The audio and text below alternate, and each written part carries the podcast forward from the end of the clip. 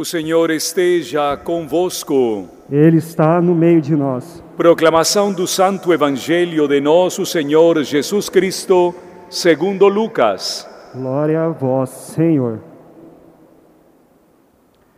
Naquele tempo, o tetrarca Herodes ouviu falar de tudo o que estava acontecendo e ficou perplexo, porque alguns diziam que João Batista tinha ressuscitado dos mortos. Outros diziam que Elias tinha aparecido. Outros ainda diziam que um dos antigos profetas tivesse ressuscitado. Então Herodes disse: Eu mandei degolar João. Quem é este homem sobre quem ouço falar essas coisas? E Herodes procurava ver Jesus. Palavra da salvação. Glória a vós, Senhor.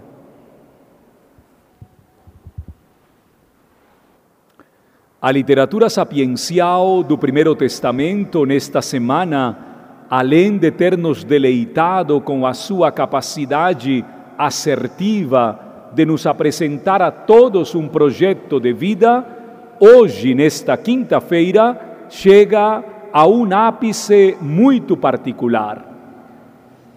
A experiência humana da vaidade.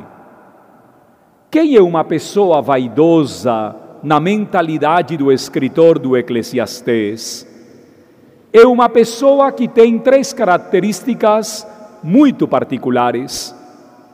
O vaidoso se acha insubstituível. Diz o texto: vaidade das vaidades, tudo é vaidade.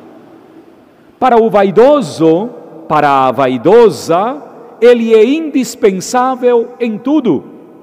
A sua vida vive em função própria e jamais é capaz de oferecer absolutamente nada para os outros, porque ele se compraz em si mesmo, em si mesma. Segunda característica do vaidoso, diz o autor do texto: todos os rios confluem para o mar e o mar nunca fica lotado de água. O vaidoso se enche com a sua prepotência. Penso que dos pecados que mais cometo na vida é o pecado da vaidade. E sofro quando vejo tanta igreja na igreja, tanta gente cheia de vaidade, gente soberba, gente cheia de si. Sem mim a igreja católica não seria a mesma. Em dias passados, assisti um espetáculo dos mais ridículos que eu já vi. A briga de um católico com um padre numa rede social, os dois brigando por espaço dentro da igreja. Tem gente que diz com toda tranquilidade: se o padre não faz o que eu peço, eu deixo de ser católico.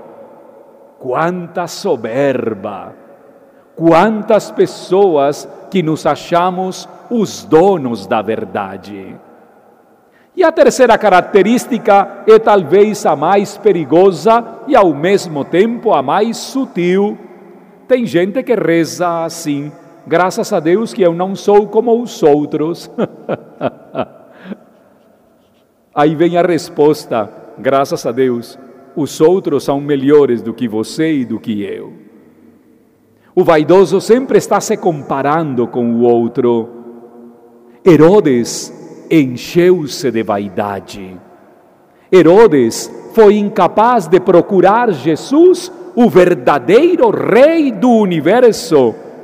Herodes era incapaz de enxergar que em Israel estava o próprio rei.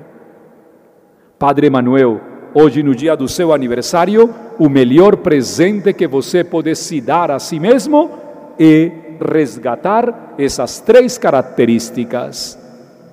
Os padres que somos vaidosos sofremos demais na igreja.